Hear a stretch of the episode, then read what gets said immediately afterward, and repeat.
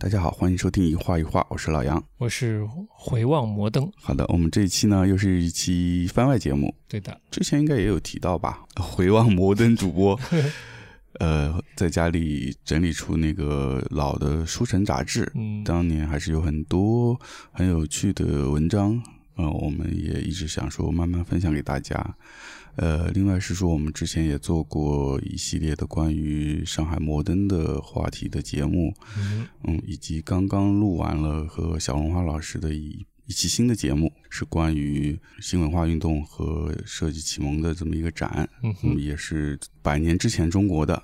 啊，是这些内容都相互交错，嗯哼，就我们一直也是在想要试图去梳理百年之前中国的这一些跟文化相关或者是跟当时社会相关的一些问题。那么正好这两呃，我们这次分享这篇文章也或多或少会给我们呃一些启发，对，提供一些资料也也给或者会给大家一些启发吧。我觉得百年前应该是。还是蛮有趣的，其实如果仔细看的话，对，怎么说呢？就是现代的上海这么迷人啊，嗯，我其实可能之前表达过啊，它都是来自于百年之前开埠后的上海那投射过来的影子，嗯，包括我们去杭州看这个新文化运动和设计启蒙的展，它的背景也是一个开埠后的，嗯，上海作为一个桥头堡，中国的桥头堡。中西交融的这么一个发展的方式，然后资本主义的这么一个方式在发展，我觉得这是一个基础，嗯，才有，比如说丰富的这个出版业啊，嗯，新文化运动的重镇也是在这里，对吧？对，嗯嗯，然后呢，就是今天啊，之前说说是要分享书城上的这个文章嘛，嗯，就是二零零三年的书城有做过一个专题。对，它叫《上海开埠一百六十年》这样一个专题，里面没记错的话有三篇文章，篇幅相对比较长一点。然后就从十九世纪末啊，十九世纪末也是我们最近比较关心的一个时间点啊。对，十九世纪末到二十世纪初这个点非常有趣，这是整个世界都在变化的一个时间点。嗯，哎，上海也参与其中了。嗯。然后呢，就是会从这个时间点来跟大家，就是这篇这组文章啊，都从这个时间点为起始来跟跟大家讲述这个上海的变化的过程，是不是也可能看看现在特别迷人的这个上海是哪里来的哈？哎，然后有哪些留下的，有哪些改变？是，那我们就进入这个文章的分享。那今天捧读的这篇文章呢，是这个专题里面的第一篇文章，叫做《从种族隔离到华阳杂居》。它的作者是李天刚。呃，文章分了三个小章节，然后第一个小章节的标题叫做“一八五三危机与转机”。文章内容是这样的：在中国近代史上，一八五三年算得上是一个重要的年份。本年三月，南中国战事呼声惊变，太平军所向披靡，占领了南京。事实证明，十年前的中英南京条约，清朝虽然是割地赔款通商，但并没有伤筋动骨。这次的南京失陷，东南半壁十年割据，清朝才是元气大伤。后来的岁月再也没有缓过来，六十年的内忧外患。满清就是苟延残喘而已。一八五三年是清政府的危机年份，也是上海史的重大转折。一八五零年代，全国各地的起义冲击了清朝的统治根基，但是这样的动乱却在上海被一种前所未有的强权和前无古人的制度化解了。本来仿照澳门等地奉行了华洋隔离的政策建立起来的上海租界。完全突破了一般的殖民城市格局，脱胎换骨地走向了一条华洋杂居的全新道路，造成了此后的空前繁荣，作用完全是正面的。本年，上海外贸第一次全面超过了广州，生丝、茶叶是中外贸易的大宗商品，生丝生生丝生产集中在江浙，呃，上海开埠后，外商就近收购。两年后，上海生丝出口一万五千一百九十二包，超过了广州的三千五百五十四包，拔得头筹。茶叶出口方面，安徽、福建、江西的一些茶叶开始还继续通过陆路，从广州、汕头等口岸出口，后来也通过水路来上海中转。一八五二年的茶叶出口，上海以五千七百六十七点五万磅，超过了广州的三千六百一十二点七一万磅，成为世界茶叶的首部。关键的一八五三年，上海商界共同努力，中英贸易总额第一次超过了广广州，上海成为全国对外贸易的中心。此后，上海的出口总额一直占到全国的二分之一到三分之二。清朝以来享受一口通商特权的广州，再也没有超过上海。开埠十周年，上海外贸又取得历史性的突破，本来是值得庆祝的年份。但是上海人还没来得及欢庆自己的中国 Number One，马上就遇到了大麻烦。本来十九世纪五十年代初的上海一片景气，生意顺利，商人纷至沓来，英租界到处买地建屋，各洋行盖起了二三层的仓库。仓库、站房、银行和办公楼在外滩泥泞的农田中崛起。商人们没有料到的是，1853年9月5日，老城内外爆发了刘立川为首的小刀会起义，从内部给了上海社会重重的一击。著名的俄罗斯作家冈察洛夫随巡洋舰帕拉达号于1853年底访问上海。正好记录了这一年的变故。他先是观察到本年度上海的崛起。他说：“广州和香港不能不在某种程度上丧失了它的重要性。北华地带的许多物产获得了最近的出发点，因而向广州、香港两部输送的大宗产大宗产品数量减少了。”然后，冈察洛夫对战火考察中的上海之未来表示了担忧。他说：“由于现在中国骚乱动荡的局势，贸易蒙受损失，经济危机正处在极度紧张阶段。在上海的县城内，大小商铺关闭，富裕的商人纷纷离开，剩下的人要向起义军完纳军饷，就是交军饷的意思。上海的战争状态延续了一年多。一八五四年的十月二十一号，英文报纸《北华捷报》发表文章。”标题就焦急地问：“究竟会，究竟应该怎么办？”作者说：“由三合会以及其他秘密会社的目无法纪的徒众联合组成的集团，占据县城一年以上，破坏商业，消耗物资，向富人征收捐税，使所有留在城内的各阶级居民都遭受贫困、穷乏，被迫守在城墙之内。这种情况到底还要持续多久呢？”上海陷入了混乱的局面。这一年，有六个政权在上海城墙贴过告示，他们是清朝、英租界、美租界、法租界、小刀会和太平天国。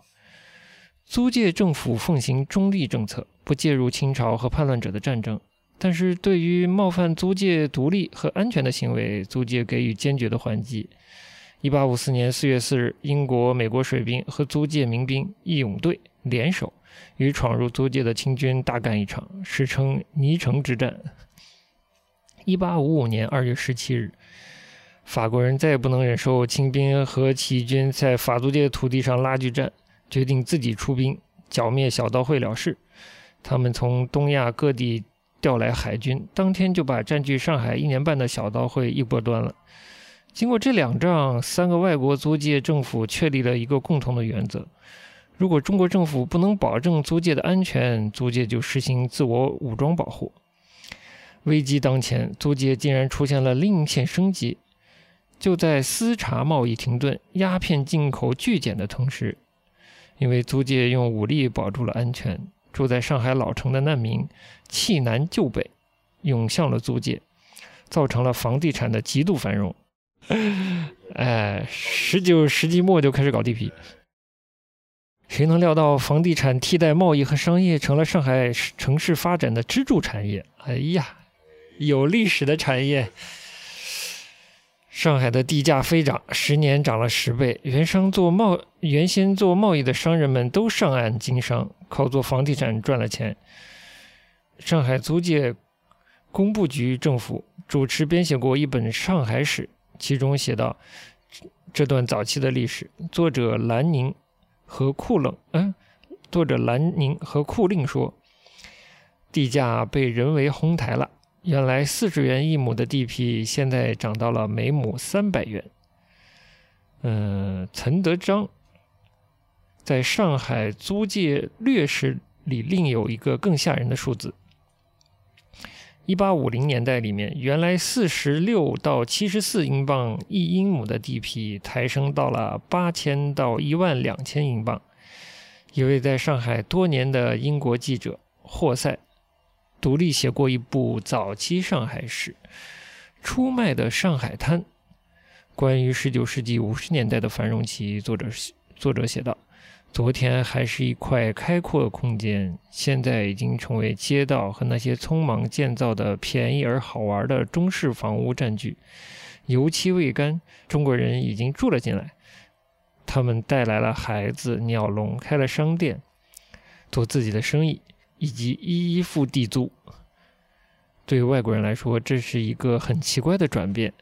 原来的大班水手、伙夫、鸦片贩子，摇身一变，都成了房地产商人。百分之一千的利润，正常贸易绝不可能。外国商人发的是战争财，落难的中国人却是万般无奈。好，第二章：上海共和国妄动和僭越。一八五三年的危机触发了上海租界的体制变革，租界的社会性质和法律地位都因此而不同。一八四五年，中英土地章程第十五条规定，上海租界界内土地华人之间不得转让，亦不得架造房屋租与华商。第十六条规定，在洋泾浜以北境内，商人得建一市场，以供华人将日用品运至该处售卖。为商人不得为私益而设此种市场，亦不得建筑房屋租与华人或供华人之用。章程用意就是把洋人圈起来，把中国人和外国人严格的隔离，以维持明清政府在澳门一贯执行的华洋分居的做法。谈判章程的时候，上海道台说服英国人，一则。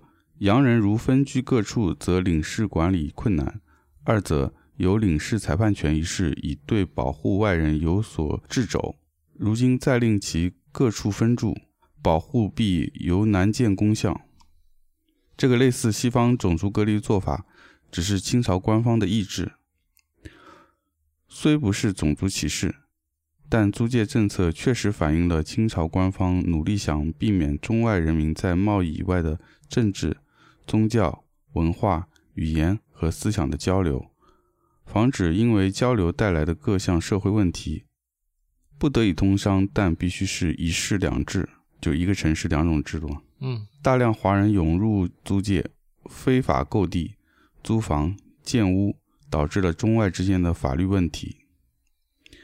战火中飘扬的清政府没有能力阻止华人进入租界，但是。西方外交官却把法律看得很重，他们一定要执行现有的土地章程，企图把非法闯入的华人赶出租界。一八五四年隆冬季节，英国领事官阿里国下令焚毁英租界洋泾浜沿岸地带的难民临时住房，数千人无家可归。此举令本国商人大怒。他们正在为这些人建造八百多房，呃，他们正在为这些人建造八百多栋房子，租售给华人，可得暴利。商人们围攻自己的领事官，说：“您是女皇陛下的领事官，职责所在，自然不得不为国家谋永久的利益。可我们所关心的却是如何不失时，呃，啊。”可我们所关心的却是如何不失时机的发财致富。我的钱如果没有更有利的运用方法，自然只得将地皮租给中国人。种族隔离的居住政策被商业规则冲破了。出卖的上海滩说，上海租界只有十多，上海租界只有十年多一点的时间里是一个白人社区。按马氏《中华帝国对外关系史》说，也是之前的一本书。一八五五年，上海外侨总数只有二百四十三人，呃，同年的华人估计人口是两万人。大量江南和内地来的中国人移居到租界居住，他们把外国商人租过去的土地再租过来，形成一个再租界。从法律上说，租界土地的最终所有权属于中国政府。外商永租了中国土地，做的是二房东；华人再从永租者手上租过来，又成了三房东。华人开店，华人交税，租界从人口结构和生活方式上都变得更像是一个华人城市。租界的法律仍然是和西方制度相联系。为了让华人居住合法化，1854年对土地章程作出修订，7月5日公布。章程附一文件即为《上海华民住居租界条例》，其中规定，凡华民在界内租地租房，如该房地系外国人之业，则由该业则由该业户禀明领事馆；系华民之业，则由该业户禀明地方官。将租户姓名、年、籍、作何生理、欲造何等房屋、作何应用。共住几人，适合姓名，均皆注明，绘图呈验。这里有两点重大的开放内容：一，华人既可以从侨民手上租地租房；二，还可以向租界内的华人购买土地建房。这样一来，租界内的华人都可以成为业主，和侨民有平等的置业权益。事实上，身携巨款的华人蜂拥而来。几乎要在租界里反客为主。英国领事官阿里国既然没有办法阻止华人涌入，他就竭力策划用强权保护侨民。他在回忆录《大军之都》中担忧地说：“最大的危险来自界内的华人。现在每个外侨必须生活在华人之中。华阳居民大概是一百余一之比，就是华阳居民大概是一百比一。他担心太平军一来。”租界内的华人会跟着抢劫。稍后年代，华人人口压倒洋人的趋势更加明显。一八八零年代的《海关十年报告》中说，中国人有涌入上海租界的趋向。这里的房租之贵和捐税之重，超过中国的多数城市。但由于人身和财产更为安全，生活较为舒适。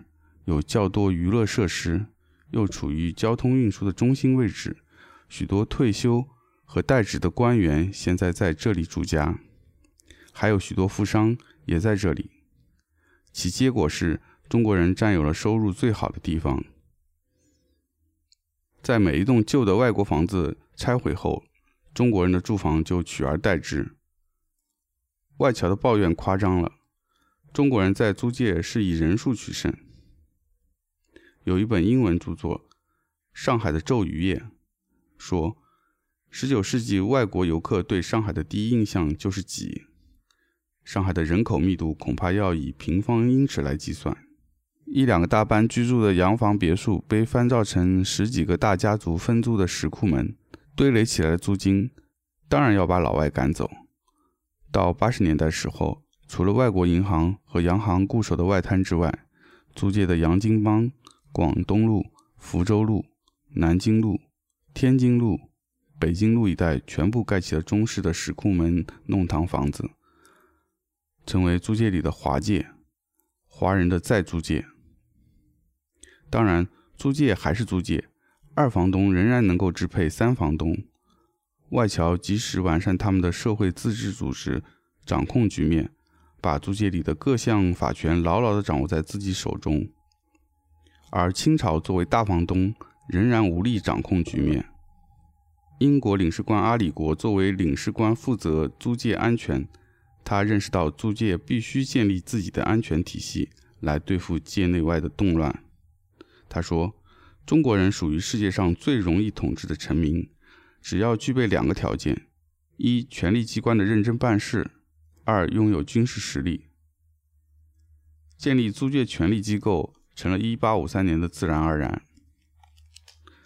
南中国的动荡促使租界管理形势发生重大变化。1846年，英租界成立道路码头委员会。”顾名思义，只有市政规划和管理权，没有政治管辖权。一八五四年，英美法租界决定成立自己的工部局。新机构的中文名字僭越了朝廷六部之一的工部，虽然表面是市政工程机构，但英文名字已经是市议会。该机构有税收、巡捕、议事等权利，在全国各地纷纷组织团练。保境安民的时候，上海租界商人也组织起失业的士兵、水手和仆人。在一八五三年四月八日，成立了民兵性质的上海义勇队。这样，租界竟然有了自己的军队，完全按阿里国的筹划，租界组织起了自己的政权和军队。国中之国，露出了端倪。南中国的一八五三年是一个纷纷响起义。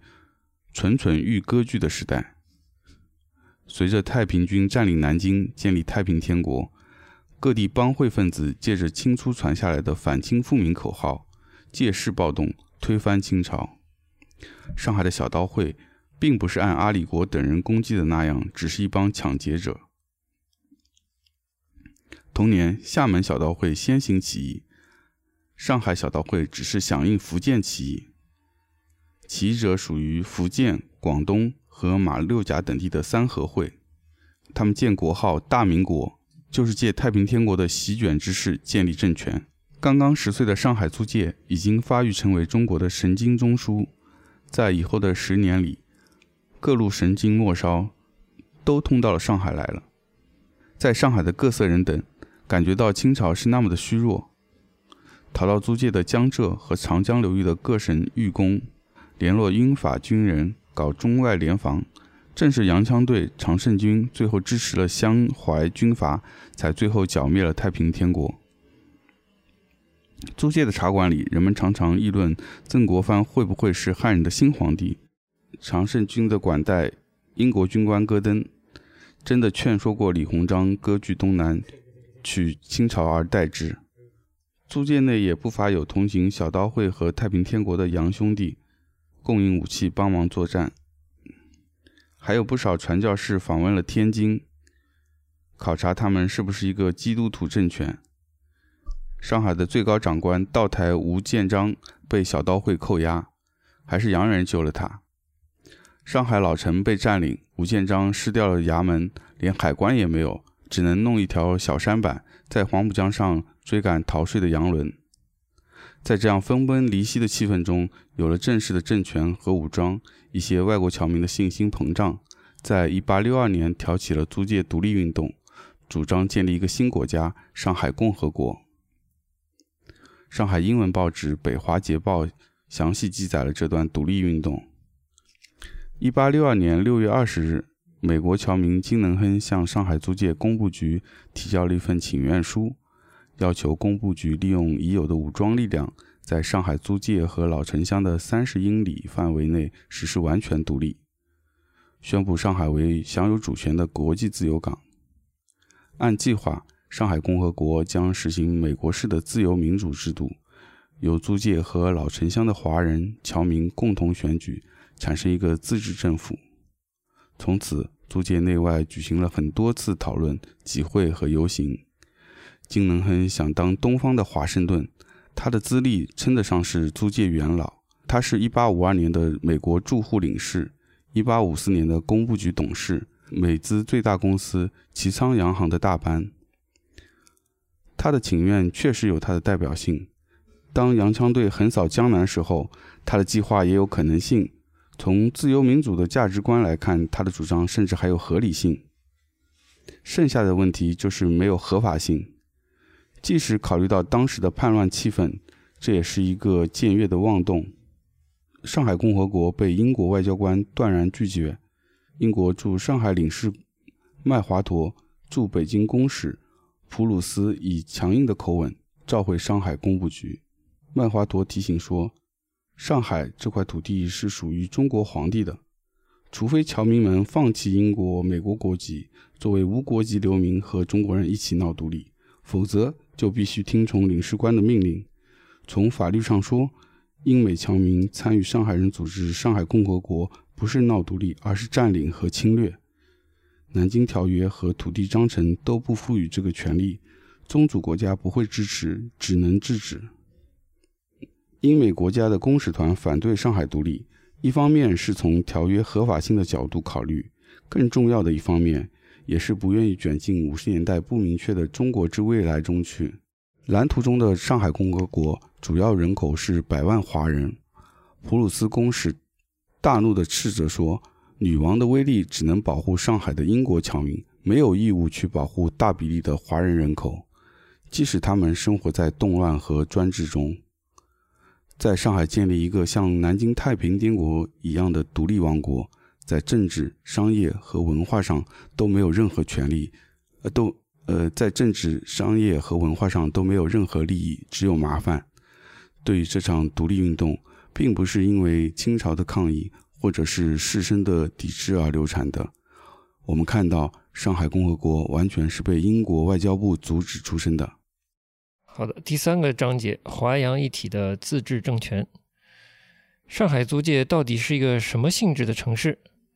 十里洋场、半殖民地、国中之国，加上东方巴黎、西方纽约、冒险家的乐园。各种各样的称呼，说起来全都是一连串雅与不雅的绰号，都不是具有法律意义的严肃定义。比如说半殖民地，只是比喻而已。谁真正见过一种半制度？要么是宗主国直接统治的殖民地 （colony），要么是从属于当地国家中央政权的地方政府 （local authority）。无疑，上海租界是通过协议从清朝中央政府那里获得了一系列特权的城市。但是，它无论如何不是香港那样的殖民地。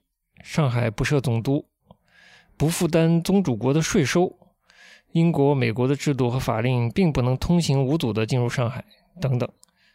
一八四三年开埠的时候，上海租界的英文名字决定为 Settlement，中文有时翻译为居留地。也就是居民定，呃，也也也就是居民点的意思，并不是殖民地。当时的土地章程规定，租界里不能居住华人。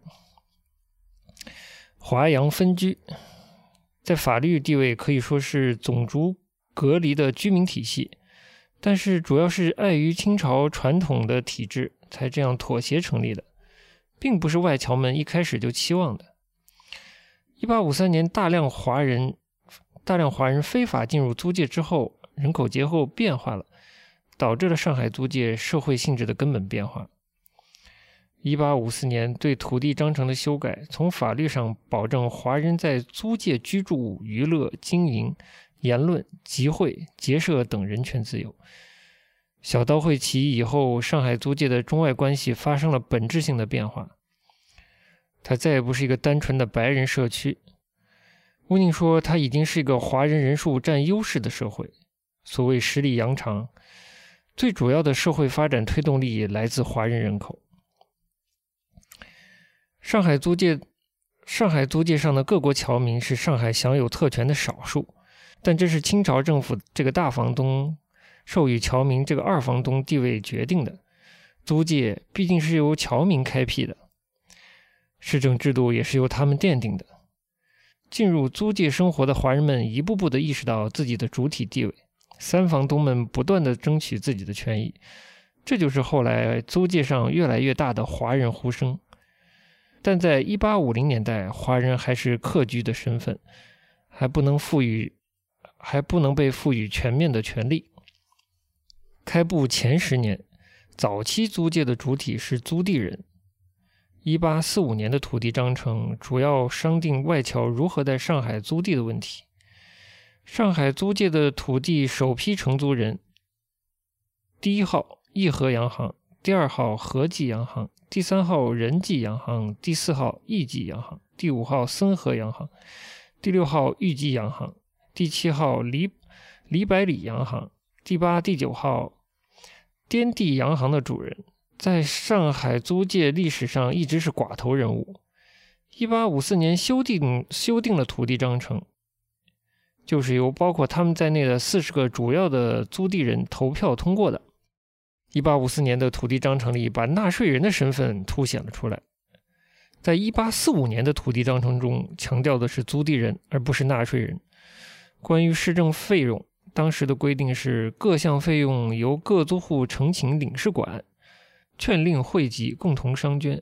也就是说，租界原来没有税收义务和税收机构，修桥补路只能靠和中国的乡间士绅那样。呃，捐助善款，但是在修订以后的土地章程中，关于税收这一项明确规定：每年年初，三国领事馆传集各租主会商，或按地输税，或由码头纳税，选派三名或多名之呃选选派三名或多名租主设置经收处，经收税饷，用来支付以上的各项支销。不肯纳税者，即禀明领事馆追缴；倘该人无领事馆，即由三国领事馆转移至陶代追缴，交给经收处据领。分析这一条来看，租界已经有了税务局，也就是经收处，税务官三人或多名。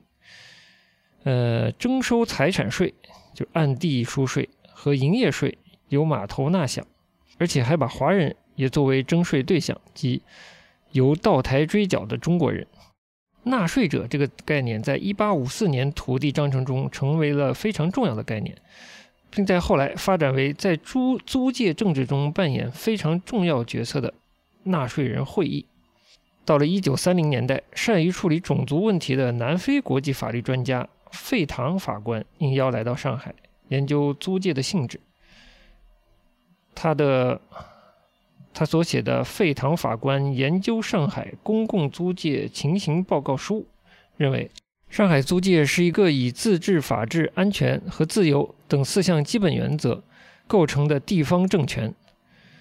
费唐法官说，公共租界之统治以有资格投票人之意志为根据。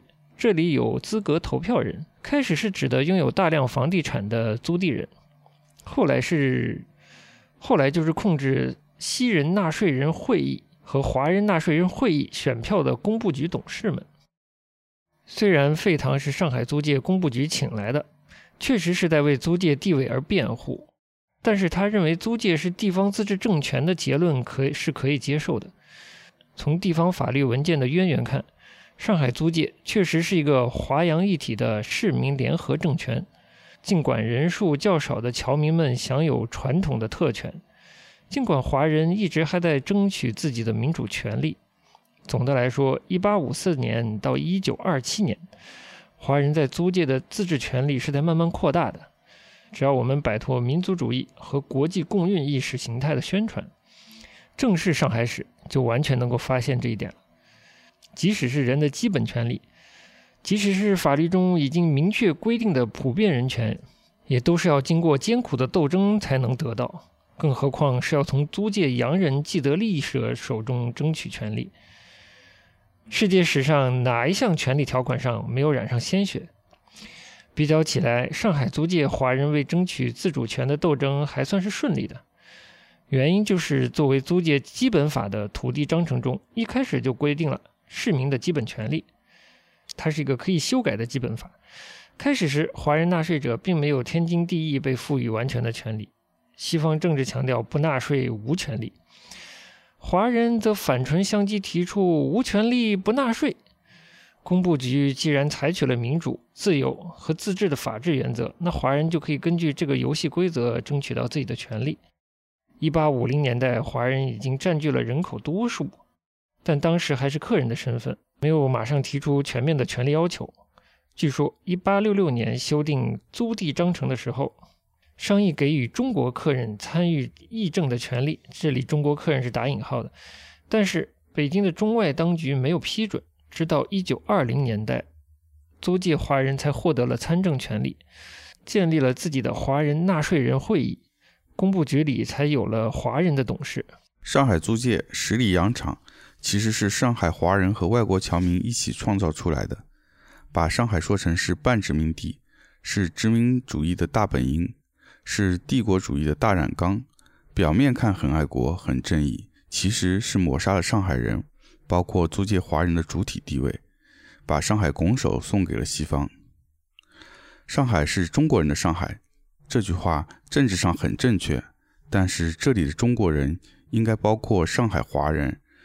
上海华人和租界侨民一起创业，有时聚语，有时合作，共同造就了一百年的上海历史，都是上海人。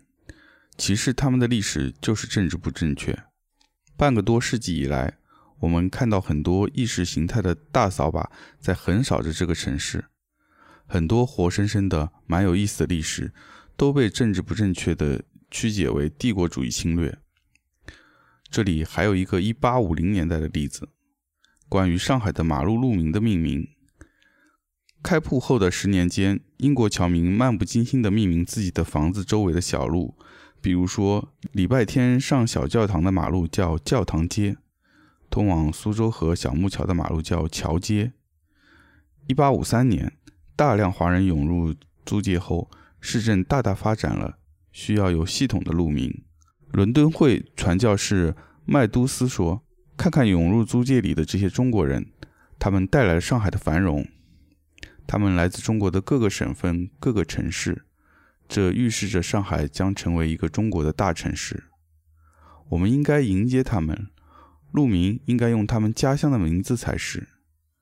一八六二年，租界的马路巡视员决定采用麦牧士的建议，修改路名如下：如外滩改名为扬子江路，桥街改名为江苏路，后又改为四川路；教堂呃教堂街改为江西路，界路改为河南路。一九零零年以后，一直有人望文生义地认定，英国殖民主义者在上海租界里用中国十八行省和省会城市名称做路名，表明那时候列强早就存了瓜分中国之心，已经吞吐中国神州于十里洋场。但是，根据中国租界工部局所藏档案编定的上海史，完全是另一种解释，对中国人还是相当友好的。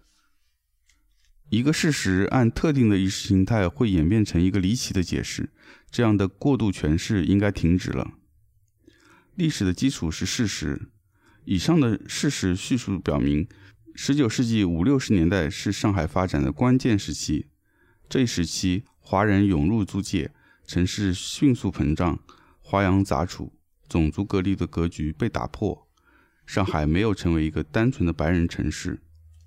也是在这一时期，租界侨民建立了一系列市民自治性质的政治、经济和文化制度。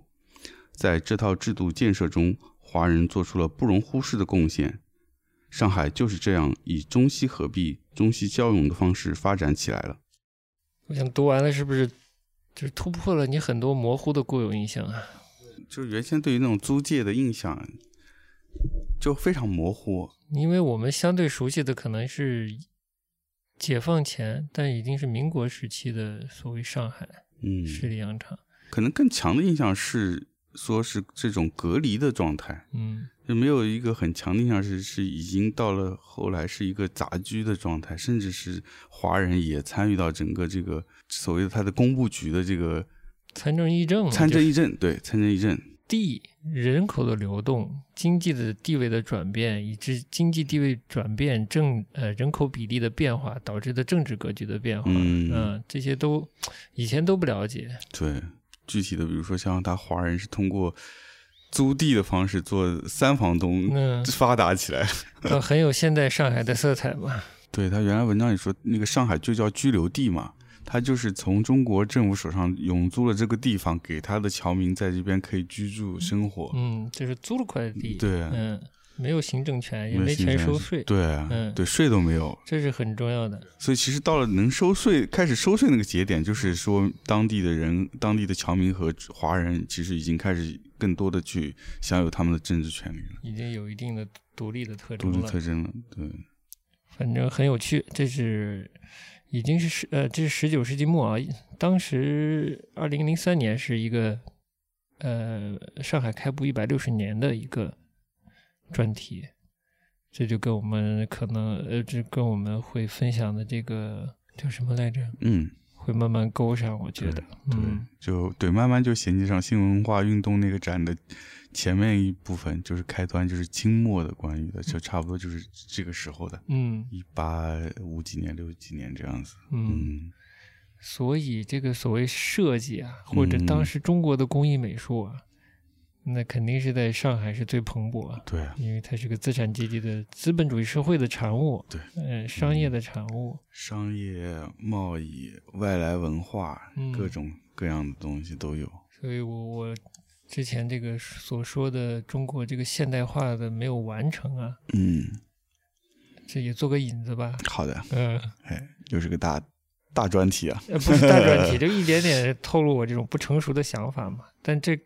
像一百六十，这已经过了十来年了，这零三年的一百七十多年前的这个上海的历史，嗯我这个不成熟的观点应该是两方面，一方面是中国的现代化非常的不平均，二是不断的挫折。不平均就就表现在小小的上海，它可能都快要自己成立上海共和国了，嗯，这是肯定是很不平均的。嗯，之后的挫折，可能大家有的意识到了，有的有的我们还是慢慢去挖掘吧。是，反正很有趣，希望帮助大家了解上海啊，上海这个美妙的城市，是的，开放包容，男女平等。开放男女平等，网红遍地。网红遍地一下就不来塞了。